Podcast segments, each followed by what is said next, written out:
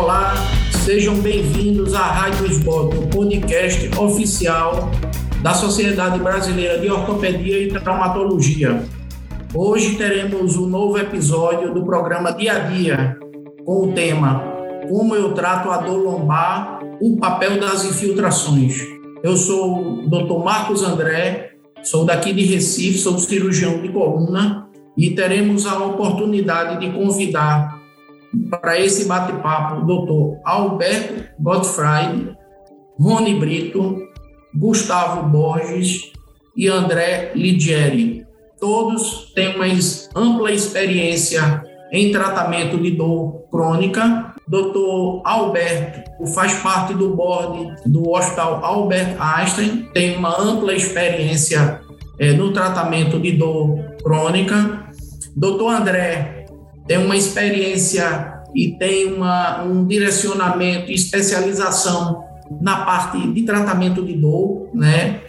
É, é diretor do comitê de dor da nossa sociedade, da SBOT, e os outros dois participantes também são cirurgiões de coluna e também com ampla experiência no tratamento das lombalgias, é, com a utilização realmente desses procedimentos de infiltração.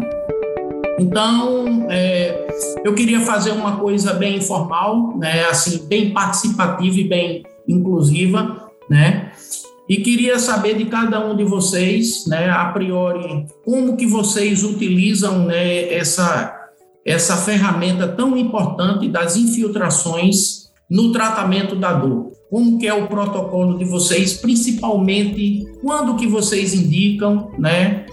Quando que vocês contraindicam, né? O que que vocês normalmente utilizam? Poderíamos começar com o doutor Alberto, é, queria escutar um pouquinho qual o protocolo né, de indicação como o senhor consegue conduzir e indicar nesse tratamento aí da lombalgia, né? Passar um pouco a sua experiência aí da sua prática médica nessa, nessa área.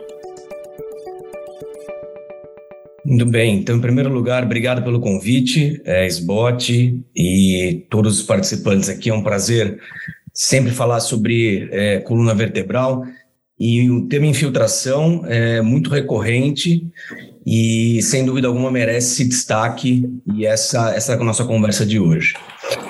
É, acho que a primeira coisa importante, né, para quem escuta, sendo especialista ou não, é, é que dor lombar é, parece que não, mas é um desafio para nós, é, cirurgiões de coluna e outras especialidades também, tratarmos.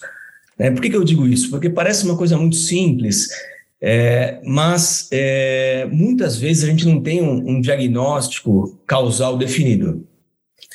E fica muito difícil você propor qualquer tipo de tratamento quando não se sabe a causa, a origem do problema. É, a gente está cansado de saber que dor lombar é multifatorial. Né? O que quer dizer isso? Quer dizer que muita coisa pode, dar dor lombar. Né? E nem sempre exames de imagem nos ajudam nos ajudam é, a entender melhor o problema. Então, respondendo a sua pergunta, é, eu acho que a primeira coisa, quando é, nós estamos à frente de um paciente com dor lombar, fala de dor lombar crônica, porque dor lombar aguda é, a natureza resolve, né? Acho que são casos, eu particularmente não, não tenho hábito de fazer nenhum tipo de procedimento para dor lombar aguda. É, mas seria até interessante ouvir a opinião dos demais. É, mas na dor lombar crônica, eu acho que a primeira coisa é fazer um bom diagnóstico. É, e aí entra é, sair um pouco dos diagnósticos que a gente está acostumado, né? Que é síndrome facetária, por exemplo, ou é, estenose lombar dando dor, é, dor na, nos glúteos, é, e pensar em diagnósticos do tipo artropatia soronegativas, né? Que às vezes acontece. O paciente procura ortopedista, mas na verdade ele tem uma espondilite anquilosante que está abrindo. É, ou casos, é, por exemplo, eu já tive um caso de um osteoma osteoide que rodava, rodava, infiltraram, fizeram de tudo e era um tumor é, osteogênico. Então, a primeira coisa é afastar os diagnósticos todos de exclusão, né? E quando a gente sobra com é, aqueles pacientes que têm ali, ou pelo menos que a gente tem grande é, é, probabilidade de dor é, facetária, né? eu acho que é aí que para mim entra as infiltrações, o papel das infiltrações, é, que seriam os pacientes que têm dor lombar crônica, que piora com a extensão, é, que não tem é, compressão neural, não tem alteração neurológica e tentar um tratamento clínico prolongado, bem feito, né, esse é outro ponto importante, eu acho que aí sim, nesses pacientes, o papel da infiltração, é, eu acho que tem, que cabe, né, ao meu ver, e acaba ajudando tanto como diagnóstico, né, e muitas vezes como, como terapêutica. Obrigado, doutor Alberto. Por isso que eu coloquei, assim, de forma bem enfática, né, a dor lombar crônica ela é uma síndrome, né, então a gente pode ter aí várias facetas, vários diagnósticos e, e a gente só pode direcionar realmente as infiltrações partindo de um, de um diagnóstico bem preciso. Doutor André, eu queria agradecer a sua presença e, e você falar um pouquinho sobre. É, a gente vê que as infiltrações, é, a gente pode fazer infiltração da faceta, a gente pode fazer uma infiltração, um bloqueio direcionado para a raiz nervosa, é, para o músculo. Como é que você faz esse planejamento é, dentro da sua propedêutica, juntando exame clínico, exames de imagem. Como é que é o seu planejamento nesse sentido? É, gostaria muito de, de escutar a sua opinião, já que, quer dizer, você, além de cirurgião de coluna, também tem essa especialização em dor, talvez tenha uma, uma visão um pouco diferente aí do, dos cirurgiões, né? É, pois é, olá a todos. Primeiro, antes de mais nada, agradecer o convite da SBOT. Para mim é uma honra poder estar com vocês aqui e já fazer uma, uma, pequena correção. Eu acho que dessa, dessa mesa aqui eu sou o único que não sou cirurgião de coluna. Muito embora hoje esteja né, vinculado dentro do Hospital das Clínicas, justamente num ambulatório de, né, de, de uh, complicações pós-cirurgias de coluna e eu acabo ficando nesse ambulatório. Eu acho que estudar a dor acabou me levando para esse meio, então eu só quero fazer uma correção que eu não sou cirurgião de coluna, muito embora né, milite aí, atue nessa área, ou tente amenizar o sofrimento de todas as pessoas que acabam tendo uh, problema de coluna. Acho que esse é o grande uh, norte do meu dia a dia. Mas essa pergunta, eu acho que ela é muito interessante, passa um pouco pelo que o Dr. Alberto estava comentando, que acho que é uma premissa que é fundamental na história do, né, do planejamento de qualquer intervenção, que acho que a, a intervenção começa numa boa seleção e selecionar bem aquela pessoa, aquele doente, aquele indivíduo que nós vamos fazer algum tipo de procedimento, obviamente passa por uma avaliação. E nós temos alguns dados que são meio tristes, né? Quando a gente olha com o viés de quem faz dor crônica, muitas vezes você vê pacientes que foram muito mal selecionados e que acabaram uh, sendo submetidos a procedimentos que talvez não fosse o melhor momento ou o melhor procedimento para aquele paciente naquele momento e acabar evoluindo com falha dessas intervenções, seja de um, bloqueio, de uma infiltração, seja eventualmente até de um ato cirúrgico. E isso acontece não só na coluna, claro, hoje a gente está falando aqui de coluna e eu acabo ficando ali né, no Hospital das Clínicas justamente nesse serviço que é, que é, que é o ambulatório de coluna. Então, uh, o que eu, que eu vejo hoje é assim, muito paciente que foi mal triado, mal selecionado. Então, essa pergunta do planejamento ela é fundamental. Quando a gente pensa em lombalgia crônica, como né, vocês mesmos já falaram, e acho que todos nós concordamos, ela é uma síndrome complexa. Nós gostamos de chamar, dentro da, do estudo da dor, de que ela é uma doença per se. Então, a lombalgia crônica é uma doença per se, como a hipertensão, como o diabetes.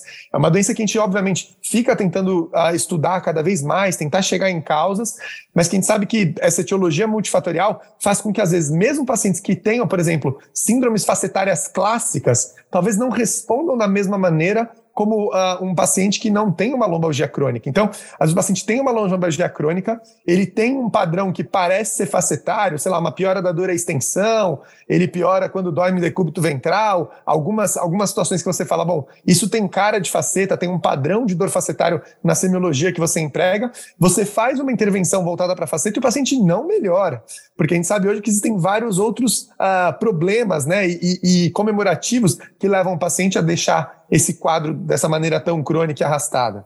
Então, existe o quadro da sensibilização central, que a gente gosta muito de tratar e preparar o paciente antes da intervenção. Então, já falando um pouco do planejamento. Então, eventualmente fazer algum tipo de modulação central com algum fármaco, com alguma terapia não farmacológica, isso ajuda muito e prepara para que a gente aumente melhor a, a, seletividade desse, desse indivíduo. Então, de certa forma, você está tentando uh, melhorar a sua acurácia pré-teste para depois, na hora que você faz a intervenção, você tentar ter um melhor valor preditivo positivo. É como se fosse isso do ponto de vista de, de filtro. E como que a gente faz isso? vendo quem é o paciente que é mais catastrófico, quem é o paciente que tem um perfil sociocultural uh, ruim, uh, quem é o paciente que já tentou algum bloqueio e não deu certo, né? Será que aquela estrutura, a semiologia tem que estar muito bem uh, exemplificada? Então, o que acaba, a gente acaba vendo na prática muito são pacientes com causas mistas, ou seja, ele tem um componente de faceta, mas ele também tem um componente de disco, ele também tem um componente ali de dor axial,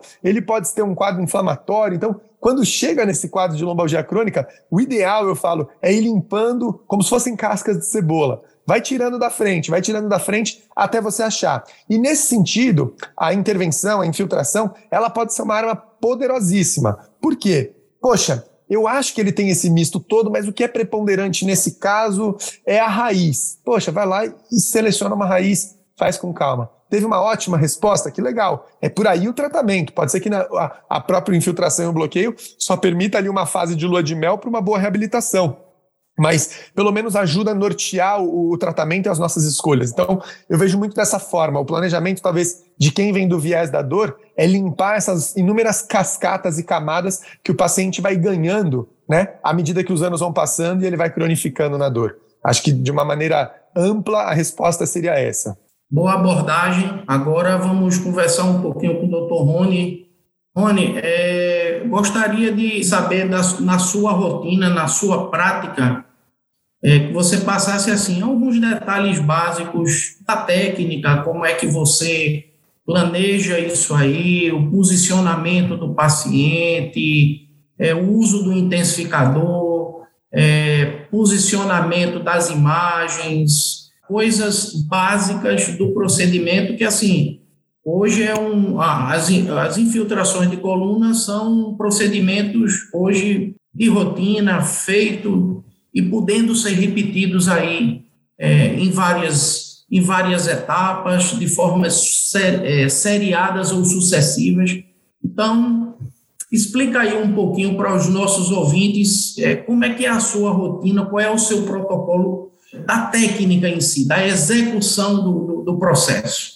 Olá para todos, é, quero agradecer a SBOT também pelo convite, mandar um abraço para todos os participantes, foi uma satisfação muito grande estar aqui falando com vocês hoje. A, a primeira coisa é a gente, como foi falado pelos dois colegas aí, é, a gente tem que tentar fazer um bom diagnóstico para depois fazer uma boa técnica, para a técnica dar, é, ter, um, ter um efeito é, ser efetiva, né, ela, ela precisa ter um bom diagnóstico. Eu, eu, brinco aqui falo que é como se fosse um sniper, né? O bloqueio é como se fosse um sniper que você tem, que estar ali, dar um tiro no, no local onde está o problema do paciente. Até porque ele serve também não só como terapêutico, como um propedêutico também.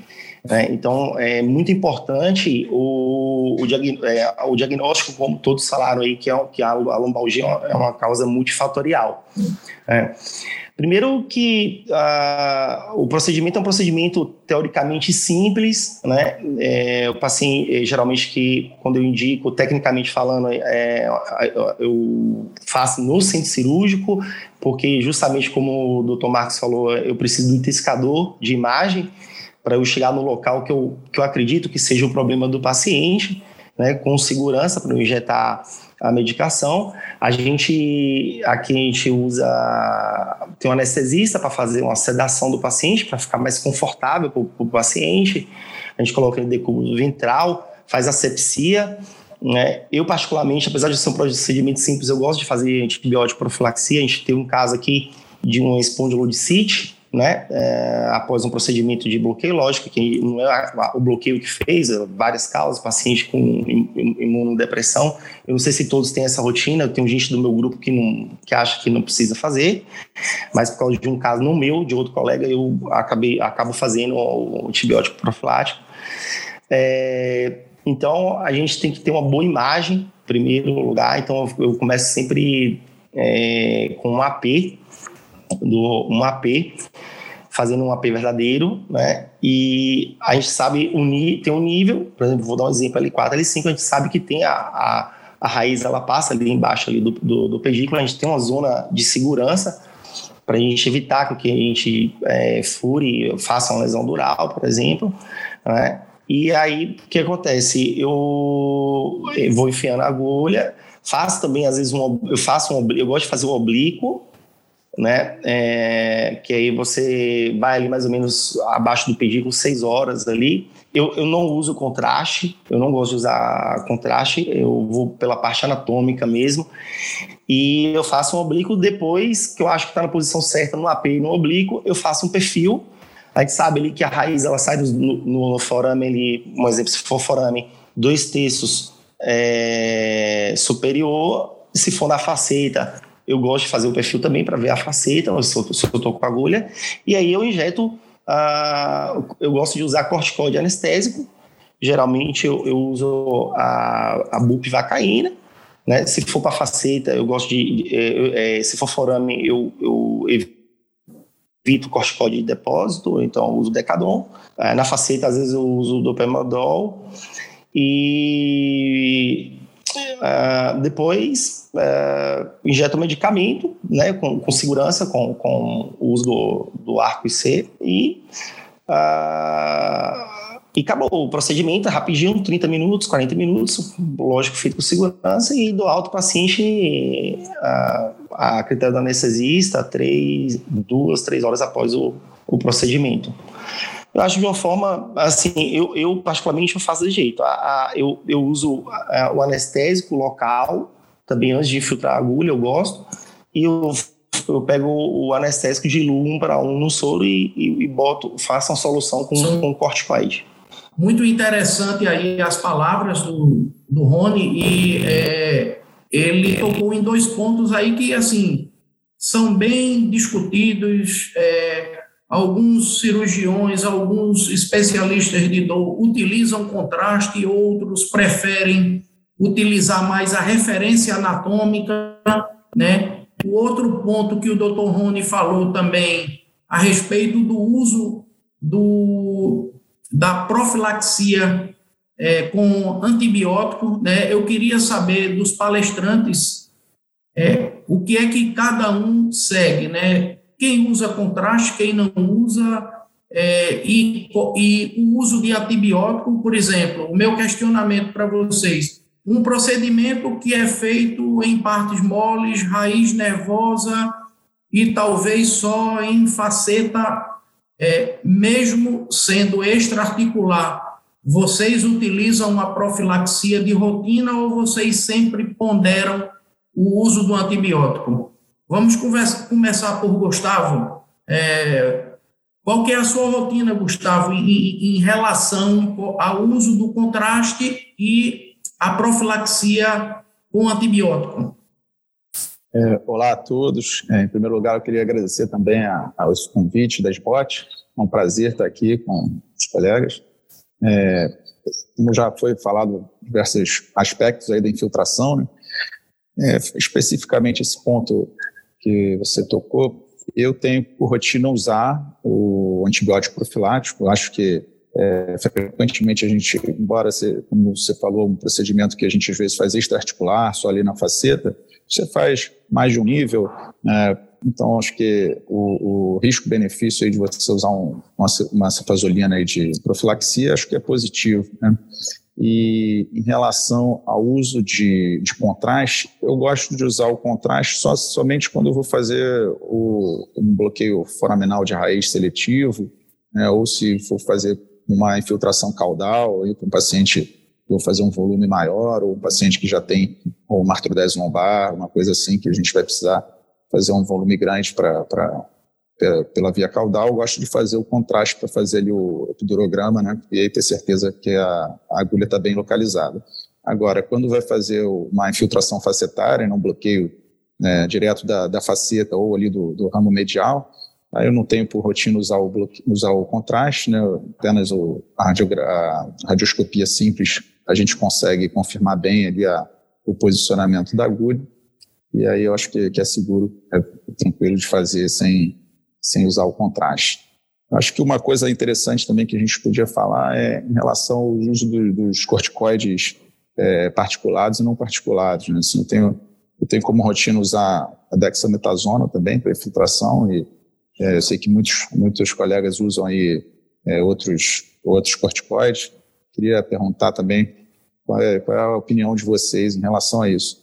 Eu nunca tive problema é, relacionado à injeção intravascular, nem nada disso, mas assim, é uma coisa que a gente vê na literatura. Eu é, já tive a oportunidade de acompanhar um caso que foi, foi, foi feito no hospital eu trabalho, complicação grave para uma, uma, injeção intravascular de corticoide particulado, o paciente evoluiu com déficit neurológico. Então, assim, embora seja uma coisa rara, é um, uma, uma catástrofe né, para um, um, procedimento aí de rotina é, simples. Né? Doutor Alberto, é, sua opinião com relação à utilização de contraste, profilaxia né, com antibióticos, e aí você poderia comentar alguma coisa também. É uma coisa bem discutível, né, bem discutida qual, qual o corticoide que iremos selecionar. Né? Eu, particularmente, uso muito a dexametasona. Né? Eu nunca tive nenhum tipo de intercorrência, nenhum tipo de problema, mas é, é, faz parte da minha prática realmente o uso da dexametasona, dificilmente uso é, é, o contraste, né, e, e é, a profilaxia também para casos muito selecionados, né. Muito bem, vou tentar passar aqui ponto a ponto, sem me estender demais nesses, nesses tópicos aqui que foram levantados. O primeiro deles é o uso do antibiótico.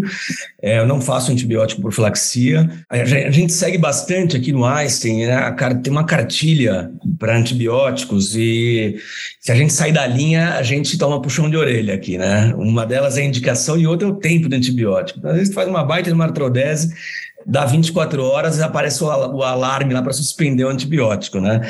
E aí de quem não suspende, né? Então, uma coisa que a gente aprendeu ao longo do tempo é, é, e que dá certo, viu? Às vezes cirurgias grandes, é, suspende o antibiótico mesmo antes, vai embora para casa sem. Há muito tempo a gente faz isso. É, e não é isso que acaba mudando a, a taxa de infecção. Então, para infiltração, via de regra, é, eu não uso é, antibiótico e a gente faz um bom preparo, enfim, uma boa é, antisepsia e uma boa asepsia local. Sobre a agulha, um ponto importante que a gente, é, quando fala de infiltração de faceta em si, a gente acaba usando aquela agulha pretinha convencional de hack anestesia, né? A menos que o paciente seja muito grande, obeso, e aí você acaba pedindo a agulha de obeso, né? A mesma agulha, só que de obeso. Ou agulha amarela também, eu até prefiro amarela, eu não tenho aqui perdão de cabeça as medidas, se alguém tiver, fica à vontade para colocar, é, que é, é um pouquinho mais grossa do que a preta convencional e ela dá um pouco mais de firmeza no trajeto. Agora, quando é, foi falado de forame, né, quando eu faço infiltração foraminal, aí sim eu troco a agulha. Aí eu prefiro uma agulha de obeso, já de largada, porque o trajeto foraminal é um pouco mais longo e a agulha convencional, muitas vezes, ela chega na pele do limite ali e, e não dá a profundidade é, mínima necessária para entrar no forame. É, sobre contraste, né? Para infiltração, para lombalgia, eu também infiltro o ramo é, dorso medial. Então, é um lugar que não é uma cavidade fechada, né? Então, eu não vejo muita razão de usar o contraste.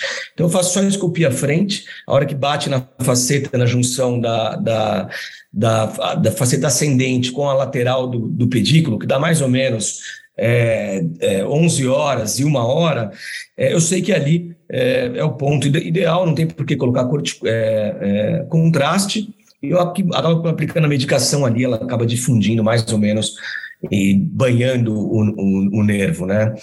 Ao contrário da infiltração foraminal, que eu preciso delimitar bem o espaço epidural. E é preciso saber se o, se o contraste, né, consequentemente o remédio, está chegando onde eu quero. Seja ele só na raiz, se for um bloqueio seletivo, ou dentro do recesso lateral, se for uma, uma infiltração já com finalidade de penetrar no canal.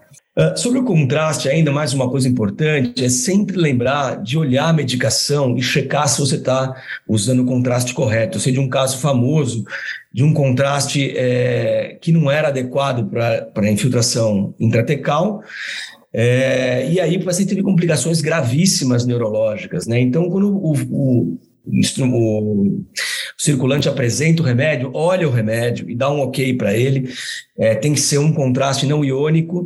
É, existem alguns nomes no mercado, Omnipac, Visipac e o Pamiron são os mais comuns. Então é importante que o cirurgião olhe e dê um ok, porque se tiver algum problema, a culpa não vai ser de quem entregou, vai ser certamente de quem autorizou a colocação daquele contraste. É, Em relação ao tipo de corticoide, eu basicamente uso a mesma solução para todos os pacientes. Eu sei que isso é um assunto bem controverso. Eu gosto da metilprednisolona, né, que é o depomedrol, misturado com é, com a ropivacaína. Né? Eu nunca tive complicação, acidente intravascular. Eu acho que se você consegue na hora da colocação, puxando o êmbolo da seringa, você vê se vem sangue ou não. Isso já te dá segurança. É, mas uma outra complicação que eu já vi, já vou aproveitar para falar aqui, não sei se a gente vai ter tempo de voltar a palavra, é, foi a calcificação de um cisto facetário, né? E que depois de uma infiltração, é, de uma infiltração facetária, foi feito pelo pessoal da, da intervenção, eles infiltraram dentro da articulação. O paciente, seis meses depois, calcificou um cisto teve sintomas do cisto, a gente acabou operando o cisto e que foi bem documentado que ela não tinha antes da infiltração e logo depois da infiltração rapidamente calcificou e foi um caso bem interessante. Os cardiologistas falam que ah, não é tão importante assim, não vale a pena a gente é, publicar, deixa para lá, mas é uma complicação que depois disso eu acabo falando para o paciente, que pode acontecer de calcificar algum cisto é, facetário por conta do corticoide. Ok. O doutor André eu gostaria de, de escutá-lo de forma bem direcionada, até porque eu queria depois, eu acho que seria importante a gente abordar as orientações é, básicas e gerais, por exemplo, após uma infiltração e que o paciente tem alta, quais as orientações, se faz repouso, se não faz, esse, o protocolo de que cada, como cada um segue é, no pós-operatório imediato. Né? Acho que o, Rony, o Alberto e o Gustavo já colocaram bem essas questões técnicas, né? Do que dá para usar, do que não dá. Sabemos que tem justamente essas ah, dúvidas, né? E existem muito da escolha de cada um, de que substância usar, particulado, não particulado. Um cuidado que né, nós, nós temos a, a visão de quem faz a intervenção em dor. Um cuidado que a gente tem muito é tentar, quando for fazer alguma intervenção, acima do nível de L2, tentar evitar os particulados, justamente por causa da história da, da, da artéria, de Adankiewicz. A gente sabe que existem também algumas variações anatômicas de artérias que saem mais baixas e que podem nutrir eventualmente a medula e causar algum tipo de síndrome ah, não desejada, né, algum efeito adverso. Graças a Deus nunca tivemos isso. E do ponto de vista de reabilitação, uma coisa que a gente tem, né, por premissa lá no grupo, a gente, nós somos um grupo multiprofissional dentro do IoT e que a ideia é reabilitar o quanto antes. Então, às vezes até faz um bloqueio teste, ou nesse caso está fazendo um bloqueio já pensando em tratar, de certa forma, parte do problema, parte da sintomatologia, que é a dor nesse caso, a gente gosta de fazer uma reabilitação precoce. A gente entende que essas intervenções não são intervenções muito agressivas do ponto de vista é, estrutural, mecânico. Habitualmente pedimos para os pacientes ficarem de 48, 72 horas ah, levando uma vida normal, não em repouso, mas sem fazer grandes atividades físicas. E após a, a intervenção, o mais precoce possível, tentamos voltar com todo o processo normal de reabilitação, seja de fisioterapia, eventualmente alguma atividade física que o paciente estava tentando prescrever, tentamos fazer esse retorno de uma maneira bem precoce, o mais acelerado possível, porque uh, temos uma uma demanda por parte dos tecidos de não ficarem parada. Eventualmente, quando o paciente está muito doloroso, podemos associar algumas técnicas, especialmente, por exemplo, laser, eventualmente um laser para tecidos mais profundos, ali na, dependendo do tipo de lesão, do tipo de estrutura que foi feita, mas no geral o retorno é bem precoce às atividades.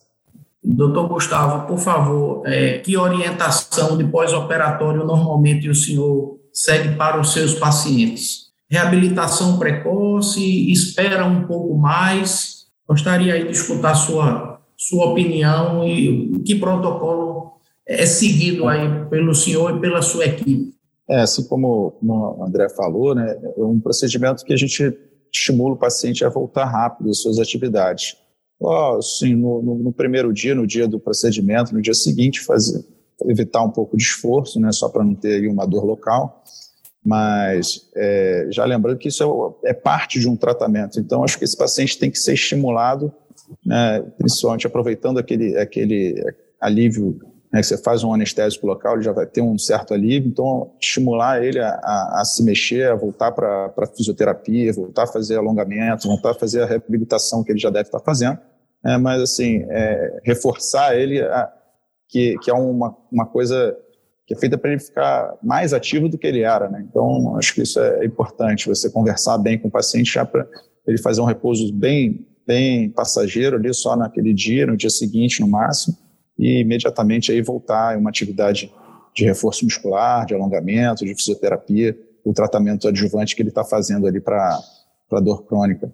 Então, eu, eu, tento sempre estimular o paciente a, a, a, a não ficar parado, voltar rápido aí a fazer atividade física.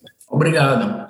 E você, Rony, passa aí para os nossos ouvintes aí a sua, a sua rotina, né? Que protocolo que você segue?